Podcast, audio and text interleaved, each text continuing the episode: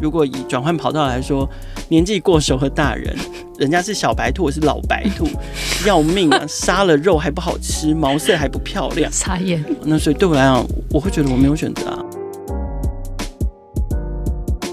也许你会觉得你你不知道你做这样的事情到底发挥了什么价值，因为它可能发生在你看不见的地方，甚至当你负面一点的时候，你会觉得你做这样的事情是徒劳无功的。Hello，大家好，我是 Grace，欢迎收听。最近工作还好吗？最近工作还好吗？是我们很常和朋友聊天的开场白。但除了好与不好以外，很多说不出口的、没有被了解的、不知道和谁说的，希望都能在这里聊给你听。节目每次都会邀请一位在职场上努力发光发热的来宾，来和我们聊聊最近的工作与生活。今天非常特别，我们出外景，我们来到数位时代的小聚落，然后我们来这边找凯尔录音。位听众朋友，大家好，我是数位时代创业小聚的凯尔。对，凯尔就是只要跟数位时代的创业小聚相关，基本上这个工作都跟凯尔相关。听起来很沉重，没有？最近工作还好吗？最近工作还好吗？最近工作还好累。这边黑眼圈是不是有点失控？对，蛮失控的，蛮失控。我整张脸都是黑的。天哪！你最近在忙什么？呃，我们上个礼拜刚忙完二零二一年的米台配创新创业超大超累。对，凯尔他的职涯路非常的有趣，他一开始待过一些补习班的工作，后来才进到社会时代，然后一待就待了十年。所以凯尔其实他在不管办活动啦、做社群啦、做内容啦、做课程企划啦、行销相关的，其实非常的有经验。然后他也在这中间转换过蛮多不同的职位，这样。所以我们等一下好好来了解一下行销。数位行销、媒体办活动、策展、社群，到底这些东西、这些名词，到底它实际的工作内容是什么？如果你今天是对社群啊、对行销有兴趣，这一集你一定要听。好，那我们就先来聊聊凯尔的第一份工作好了。我常常形容我自己的个性就是随遇而安的个性。我在工作上面其实没有太多的想法，那这个可能跟我的星座有关系。我是一个比较平。直觉跟感觉做事的人，所以什么星座？水瓶座哦。所以如果一个环境或一群人给我的感觉跟直觉是对的，然后当然要加上他做的事情是对的，否则我可能就会去加入黑社会这样。哎，好极端。呃，就是如果光讲人是对的或环境是对的是不够嘛，就是还再加上他做的事情是对的的话，那我就会觉得好，那我就可以在这里好好的。发挥自己的，不管是专长也好，或能力也好，这样子。所以我的第一份工作其实是在一个很大的补教集团担任行政职，因为我大学就在那里打工，所以从打工的人变成管理打工的人，就这么简单。变工头，对，变工头就这么简单。那它是一个很偏向服务业的工作，但是它有。我我觉得我很幸运，是加入一个比较有规模的这种补教体系，所以它有做事情的 SOP，它有应对进退的规范，然后它有各各式各样的规章。这个某种程度又蛮符合水瓶座这种固定星座，就是说我们喜欢很多事情是有条不紊的，是照着。天理运行，不要突然给我来一个 就是 surprise 这样。对，在那里给我的磨练就是说，怎么样把行政的流程，然后服务你的 TA 的那个流程跟日常生活安排的很好。那个补教体系大部分是可能是研究所或者是公职的公职以上，就都是大人了。所以其实我们面对的学生也是大人，我们面对的老师也是大人。那当然，那对我来讲。训练如何跟大人应对，这件事情是很重要的。在那边对我来讲是基本服务人格上面的一个养成。哦，所以你第一份在补习班，然后后来为什么会做转换，然后去了哪里？我说过，如果人对环境对事情对我觉得三者缺一不可。一旦这里面有任何的因素转换了，我可能就会起了异动的心。水瓶座有点太过理想主义，就是我们就想追求世界大同。所以在那个因缘际会之下，就刚好家里的亲戚有自己也在经营补教业，然后向我招手，就是说那有没有机会可以一起为他的补教事业打拼？这样，所以就。是同一个产业，同一个产业，可是做完全不同的事。我就要去练习当客服老师啊，去照顾小朋友，就变成是国中生跟国小生。哇，你自己是蛮跳痛的，这完全不一样。而且你会，你的客服应该很多，真的包含家长哎。对啊，对啊。我后来转换的工作环境就在我家的那个社区，所以。我的生活跟工作会分不开。我如果今天去买个鹅啊米爽，我都会被真的家长碰到，或者是被学生碰到。凯凯老师今天好晚吃哦。对，对，怎么三点了？三点了才吃中饭哦？这样身体不好呢。就觉得啊，过度关注了。难道我要跟你说，因为我昨天去喝酒喝到两点吗？这样哦，不要喝那么多呢，凯老师。啊，对啊，好恐怖哦。对我后来还是发现。我可能还是不太适合这样的教育方式跟教育体系。我希望大家都是保有理智去看待自己学习跟成长这件事情，不要有一方是被迫的，有一方是强制的把自己的期望投射在别人身上的。嗯，对。然后又加上确实少子化是非常非常明显的，所以这个行业也越来越竞争。那我我会觉得。我好像看不到这个行业接下来它到底要怎么发展或转型。嗯，如果产业有未来性，我会觉得再来才有我的未来性。哦，对啊，所以我就决定再转换。OK OK，所以等于你在补习班大概待了多久？这个产业？我今年四十虚岁，四十三岁，等于是哇塞，你真的是看不出，等于是离开学校之后二十年。对，那你看，说实在又占了十年，所以前面这一段大概也占了十年了。这两份补教业大概也占了十年。哇，所以你等于在十年的职场经验之后，你等于做了一个大跳转呢。对，其实蛮不容易的。那时候你等于是跨领域转职的时候，你的心情是什么？就归零啊，然后就觉得自己三十三岁才从基层做起的小企划。然后就觉得自己，等一下，我觉得这段真的很值得聊，因为我们这里非常多的听众跟学员，或是我一对一的个案，他们都是差不多在在三十岁左右这个区间，然后很多人都会跟我分享说，怎么办？我现在好老了，我不敢去做这个跳转我当时其实对我来讲是没有选择啊。哦，怎么说？因为我花了十年的时间在跟我自己所学，或者是。可能跟我某部分的个性上面完全无关的工作上面，我的内心有一个非常明确的不要，嗯，我有一个很明确的 no 了。那你还剩下什么？就我自问，你还剩下什么？那如果你在 no 之余，然后又有一个不敢，那你要干嘛？如果以转换跑道来说，年纪过熟和大人 没有资格，只是一直说不要啊。那你要想你要做什么？那所以对我来讲，我会觉得我没有选择啊。我们很难去想象说，不教产业可以有什么样的价值的可能，在越来越少的小孩之下，嗯，可是你能够推出更价值的产品，让父母亲可以愿意投资在小孩的教育身上。当时我完全是没有想象的。我就决心脱离。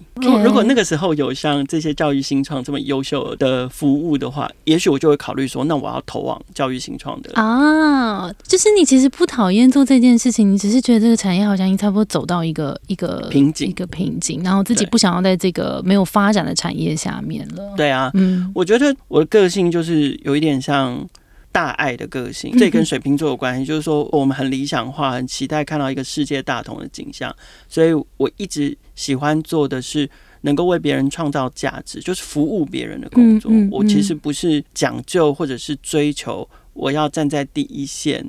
我要变成领导者，嗯嗯，我要变成那个唯一注目的焦点的那个个性。其实事实上我不是，我很乐意作为别人推手那样的个性。嗯，但是你现在走着走着也走到了一个总监的地位呢。可是我觉得这是因为，这是因为资历的累积跟时间，然后还有我所属的产业。就是说，当你要服务别人的时候。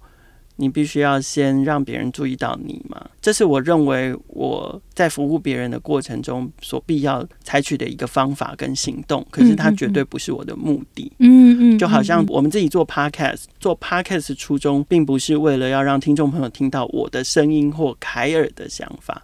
我们做 podcast 是为了要介绍更多创业家的故事。其实对我来讲，主角就是新创公司。哇，哎，你要不要跟大家介绍一下你的节目？你的节目名字叫什么呢？创业小聚的 podcast 叫做《创业新生代》，每一集就会介绍不同的创业家的故事，或者是创业团队，包含 Grace 也来上过节目。对，大家赶快去听哦。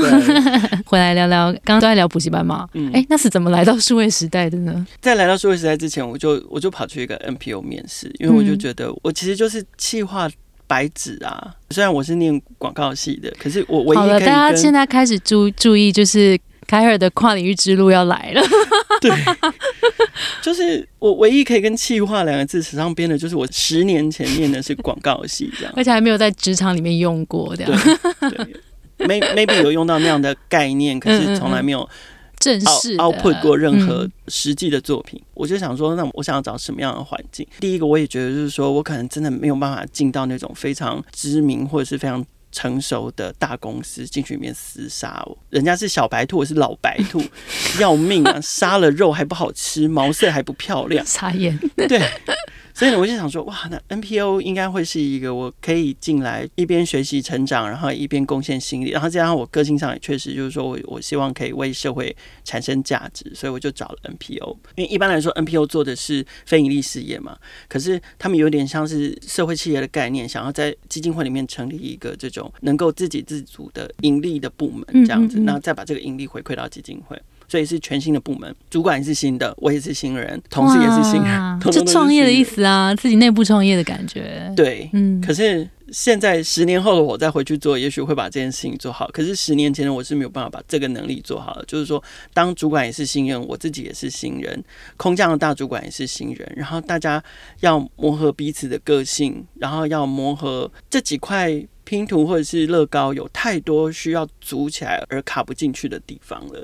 待完试用期之后，虽然很感谢他们愿意给我机会，希望我继续留下来，可是我我会觉得我可能是没有办法胜任或没有办法适应的。但对我来讲，就是试用期是一个很重要的关键。过了试用期，你喜欢我，我也喜欢你，那我就会跟你长长久久走下去。可是如果我就是觉得心里面有一点不对的话，我也会希望在试用期考核的那一个瞬间。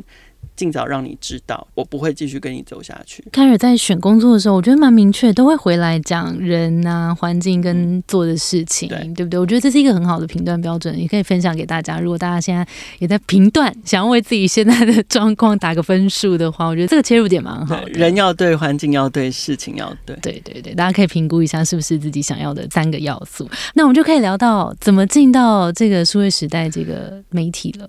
进到数位时代，其实要非常感谢当时有有一位朋友介绍，因为他当时其实就在数位时代服务。哦，是这样。对，他在数位时代服务之后，刚好就知道说他的部门有一个课程计划的缺，他觉得也许我可以试试看。是对应到有点补习班那一段经历，对不对？对对对，嗯又加上这个课程计划的内容以数位行销哦，或者数位方面的知识为主。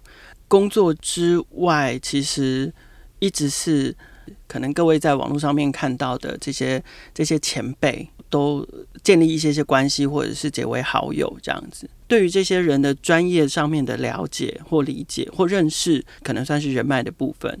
那再加上我自己念广告，对于数位媒体或者是数位行销的一些基础的概念，然后再加上我有做过补教业的经验，这三者加起来，我应该是可以胜任课程计划这个工作。嗯所以嗯面试的时候，不管是当时的部门主管，或者是现在的老板，就是数位时代执行长，当时也参与了面试，然后觉得聊下来之后，觉得环境应该也是对的，所以很幸运的就得到这个工嗯作。哇，恭喜！就有一种就啊，前面就是好像很辛苦，然后终于来到一个地方。那那时候你得到这份工作的时候，你有想过你会在这边待十年吗？其实没有，我还记得那时候面试的时候，因为在我之前负责做课程计划的同事，好像不是那么适应或者是压力等等的关系，都蛮快阵亡的。我老板素兰就问我说：“你能不能 promise 你做这份工作可以做至少两年？” 我就死不松口，没有啦，因为我的个性就是这样，我不喜，欢那签房房租哦。对，可是我的个性是这样，不是说我不愿意承诺，而是我不愿意承诺我还不知道的事情。因为如果我承诺了，我是真的会做到，嗯，所以我不想要为了我想要得到这份工作，我就跟你说，哎呀。未来的老板你放心，哪怕是两年、三年、五年，我都你这。演什么宫斗剧啊？对啊，我所以，我当时就跟他说，如果有顺利通过试用期，公司觉得我合适，我也觉得公司合适的话，那做超过两年一定没有问题。可是我觉得还是要看试用期这件事情，就是我前面讲到的。嗯，我我有点心虚，就是我不知道。怎么告诉人家说做植牙的选择？因为我自己是，我就形容说，我植牙过程像风筝，就这样飘飘飘飘飘，然后飘到一棵树上，然后觉得这棵树对我就绑住了，然后只是刚好那个大环境啊、时事啊，另外一阵风很有可能是拉力，很有可能是推力。那在没有另外一阵风的情况之下呢，我就会静静的栖息在那棵树上。一旦某年某月某日，就是又有一阵风起。不管是推力或拉力，我很有可能我就会离开这棵树，到下一棵树上面去停留。对我来讲，我一直没有觉得我在做什么选择，就是你知道，就是设定目标。对对对，你就是要去追求，然后要让自己成为怎样的人，这样子，我可能就就嗯，我完全同意。对，就我就在节目跟人家说，你要变成一个风筝 啊，不会，我觉得很棒，因为其实凯尔不是没有在做选择。你只是是在你现在看得到的选择里面选择你想要的，对，可以这么说。我觉得每一个人都有自己选择职压那个选择的方式。你不是没有在做选择啊？你有 criteria，你有你的人环境跟做的事情的理想，其实很重要。然后有一些推力跟拉力，你是会去做判断的。对对啊，然后你也会在试用期当中给自己一个标准，然后是不是有通过，有没有没通过？那没通过，我会很老实的跟你说，其实这每一个都在做忠于自己的选择。所以我觉得是很棒的，谢谢。好了，那我们来聊聊呃，数位时代之后好了。数位时代之后，你做的课程计划，你是什么契机把你带到了创业小聚？二零一四年，当时在负责创业小聚的主管就就找我，就说有没有兴趣来做创业小聚的事情。嗯，那我想一想，就觉得这综合我前面讲的嘛，我就觉得哎，跟创业小聚也挺有缘。然后帮助创业者这件事情，也是一直我很认同公司的很重要的一个价值。嗯。数位时代一直希望可以发掘跟促成台湾的新商业。嗯，那在这个所谓新商业里面，其实新创公司就是很重要的一个角色。那我就觉得说，我一直觉得这个理念是对的。那我也喜欢这个理念。那做创业小聚之后，你那时候的角色是什么？你那时候的 title？嗯，我那时候 title 是副理。做什么？创学的工作一直以来就做两大件事，一个就是媒体，一个就是活动。嗯。最简单来说，嗯，对，那核心价值是经营社群，嗯，那做媒体跟做活动都是经营社群的一个方式，嗯，所以采访我们要参与，发掘新创团队我们要参与，企划活动也要参与。然后二零一四年开始，创业小聚有自己的网站，所以那个时候就跟同事一起一起打造我们的第一个网站出来。那你还记得你在办过这么多活动里面有没有印象深刻的经验吗？现在一时想到一个最最印象深刻的活动，其实是创业小聚第一百场。哇塞，办活动办到一百场呢！每个月一场嘛，所以我们就每个月包含像米台北会算一个数字。然后那一场活动因为是第一百场，所以我们就想要做一些不同的内容，所以就自己给自己找麻烦。就是我想要找二十个创业家，每个创业家我只让你讲五分钟，很 pitch 的概念。对，这样加起来就是一百分钟。我们就是一百场，然后一百分钟的分享。最让我印象最深刻的是，呃，你看到这么短的分享，有两个人为了我们的活动改真的很感人呢。对我真的起鸡皮疙瘩，我就觉得你们，我何德何能？你当下有没有觉得？你当下有没有觉得我工作值得了？每当碰到这种时刻的时候，我都觉得我的工作很值得。天哪，那你觉得是为什么？有时候我们在做社群的工作，我们做很多事情的时候。也许你会觉得你你不知道你做这样的事情到底发挥了什么价值，因为可能是它可能发生在你看不见的地方，甚至当你负面一点的时候，你会觉得你做这样的事情是徒劳无功的。我很明白，我觉得这是我包含我自己，我自己的心理素质算是非常健康。可是我有时候会比较舍不得的是，同事可能会因为这样子对自己，不管在成就感上面，或者是在日常工作上面，可能会感受不到光彩。嗯，对他可能会觉得我这么做到底为了什么？每当有这样的时刻或者是这样的事情发生的时候，我就会觉得 I must do something right。嗯嗯嗯，虽然我还是不知道 在哪里，可是应该还是有做对一些什么事情，所以才会让大家愿意这样为我们，你说回馈也好，或者是支持，这个就会是支撑。至少支撑我个人走下去的一点点力量。天哪，我起鸡皮疙瘩哎！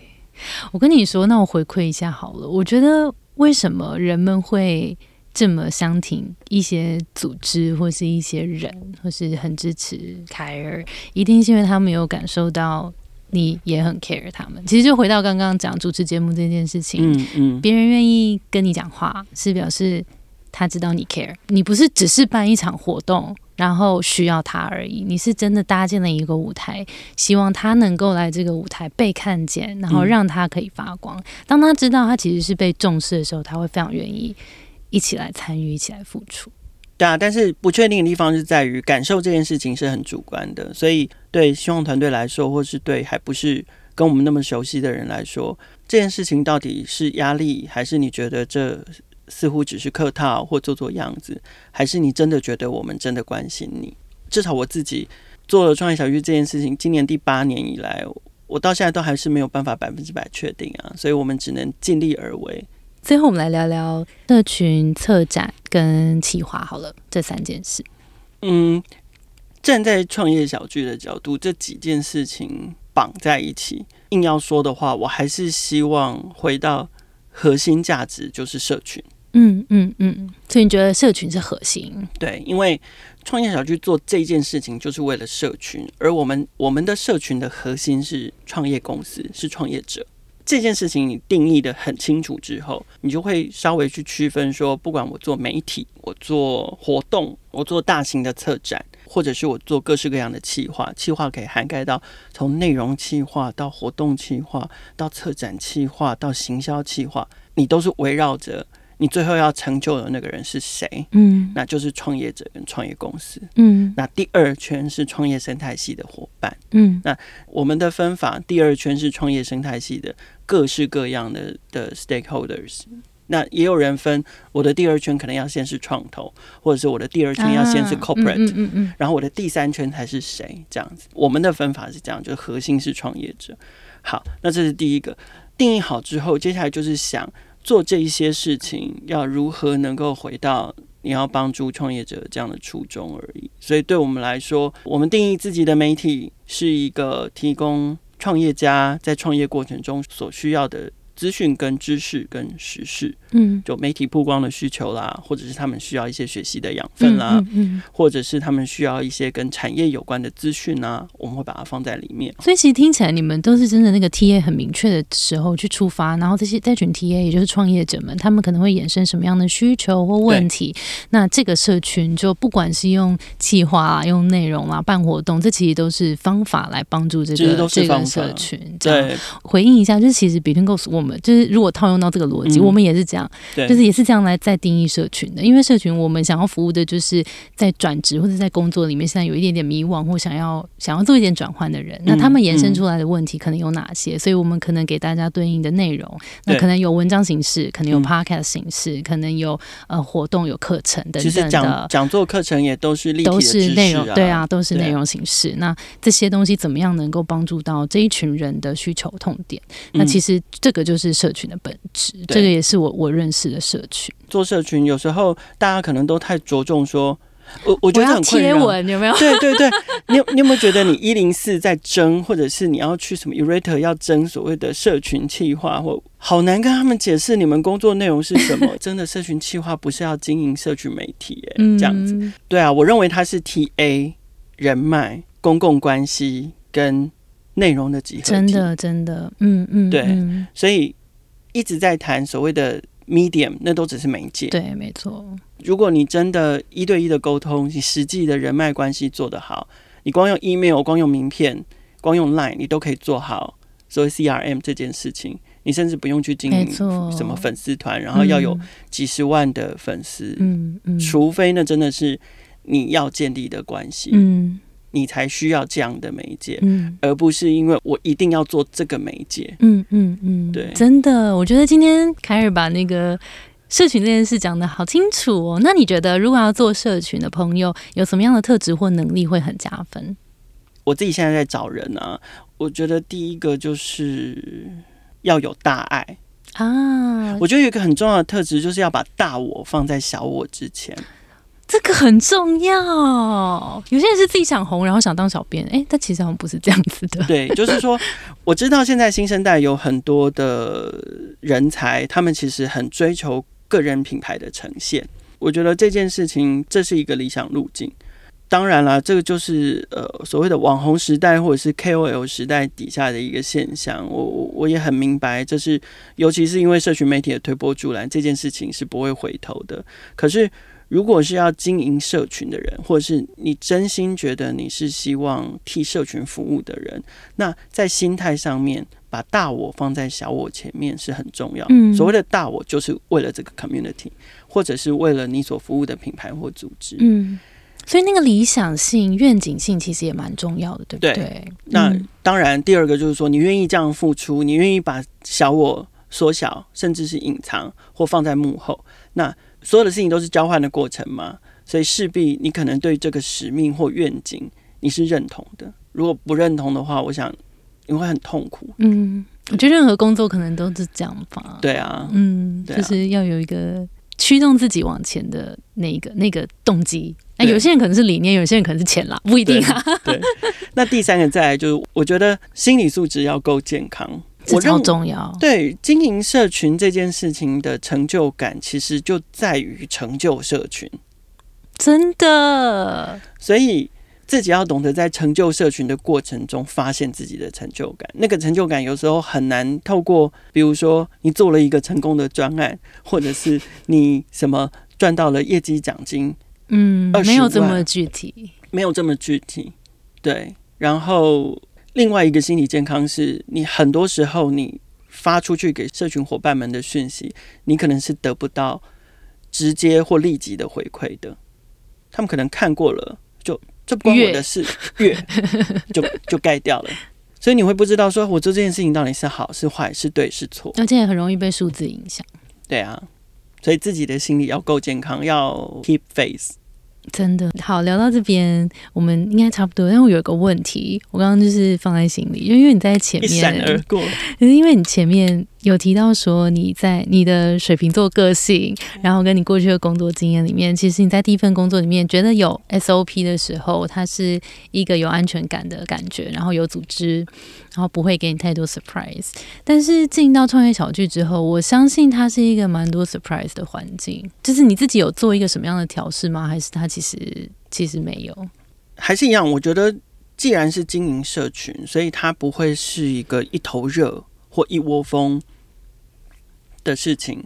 所以我们平常在做的时候，还是会有规划，每年的、嗯每月的，然后每季的，这是第一个。第二个，嗯，commitment 很重要，所以我我们才会说，我们每个月一定会有一场活动，这件事情基本上不会有太大的变化。嗯，答应了就会做到。对，确实没错，它会有很多的变动，面对社群的需求等等的。可是对我来说，因为我们已经是有系统性跟有规模的在做这件事情了，然后再加上如果我们很清楚的知道我今天要服务的对象跟我要达到的效益是什么的时候，这个时候你会比较好做取舍。第一个，这件事情要做不做，好不做当然就有个没标准。对，嗯，那回过头来要做，那就是在我既有的框架之下，我可以做什么样的调整？嗯比如说换题目，嗯或换形式，嗯或者是我把你加进来，或者是我快速的呃用我们习惯的工作方法，比如说我随便举例好了，假设因为纾困。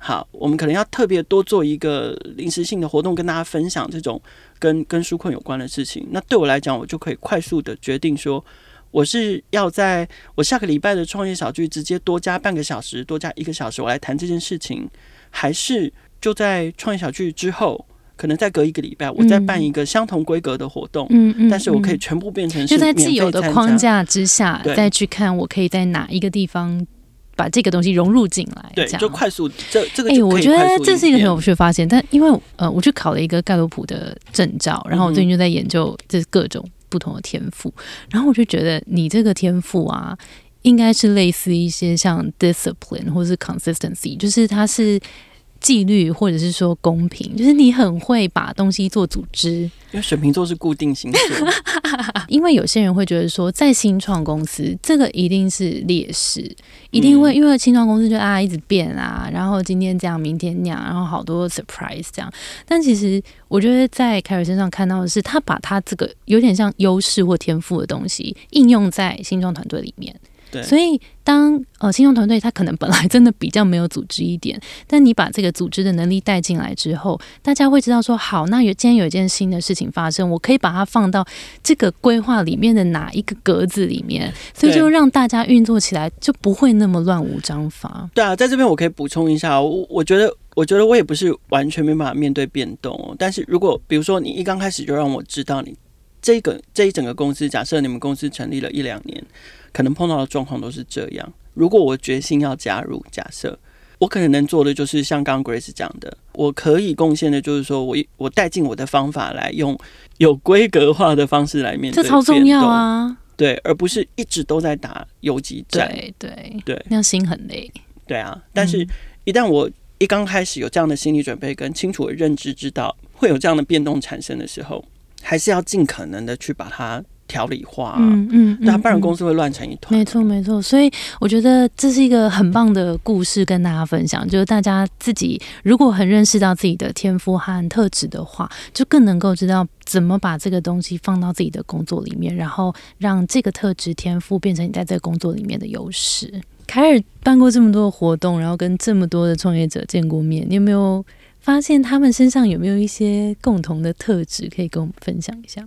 我们观察创业家大概十年了，嗯，天哪，起起落落。对，早期的创业家，我觉得理想性，然后追求梦想，怀抱着改变世界这样的想法，或者是我可以做出一个。全新的追求创新的事情的创业家是占多数的。那慢慢慢慢到近几年，其实我看到的创业家反而不能说没有理想性，可是他们的理想可能越来越务实，越来越接近所谓的商业世界的想象。有好有坏。站在我自己本来的个性，世界大同的个性，追求一个更美好的世界，这个高调。一定是比较好听的，可是站在让台湾成为一个更好的地方，经济环境更好，大家都能够找到更好的工作。从这个角度来看，追求在商业上面的理想性，开一间更能赚钱的公司，体质更健康的公司，甚至在市场上面可以跨国，可以在国际性上面发扬光大的公司，这当然也有它的很重要的价值存在。对，所以理想性是创业者不变的这个特质，但是他们追求的是什么样的理想？这件事情，我觉得在近几年来有越来越务实的趋势。酷哎，这是一个很酷的发现呢。我觉得可能也，你要那种很远大的那种梦想的创业，早在十年前就被用完了，所以现在有点在小区段里面去找一些更务实、能够更快赚到钱的一些方法，maybe。但是我还是很期待，在这么务实的创业题目或创业方向上面，有一天还是可以再看到一两个石破天惊的题目或者是公司出来，不管是在台湾或者是在全球，因为我觉得那个对于我们的生命还是有，还是有一些振奋的。对，对于我们每个人，不管你是不是创业者，或者是你在职业上面的追求或梦想来说，我觉得它还是有振奋的效益存在。那可是。期待，我猜猜可能是上太空吧。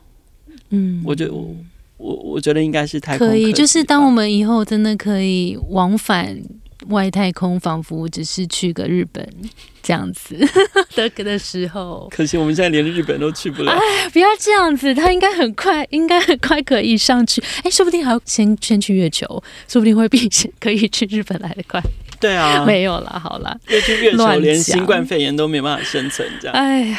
好啦，今天真的非常感谢凯尔精彩的分享。最后想请凯尔给呃，现在可能在职涯里面还有一点点困扰、一点点迷惘的听众一点建议。在面临三十几岁那个转职的时候，你可能有没有一点点小小的彷徨？但是你可能有一些方法，或是有一些想法，是让你勇敢跨出了这一步。回到自己的个性，我还是希望大家正直、坦率。跟随自己的心意，不要辜负他人，也不要委屈自己。哇，不容易啊！当然，多多少少他不可能每一件事情都做到百分之百。可是，千万不要委屈自己八十分，只是为了不辜负别人。这样子，我觉得太耗损了。所以正直、坦率，跟随自己的心意，不要辜负他人，不要委屈自己。天哪！因为我我我觉得这个世界变动的越来越剧烈，然后要好好的生存跟生活，已经不是那么容易了。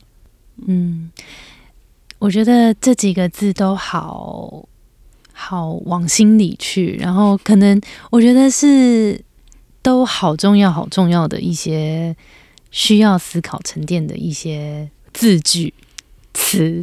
在最后，谢谢凯尔把这几个字送给大家，大家可以放在心上。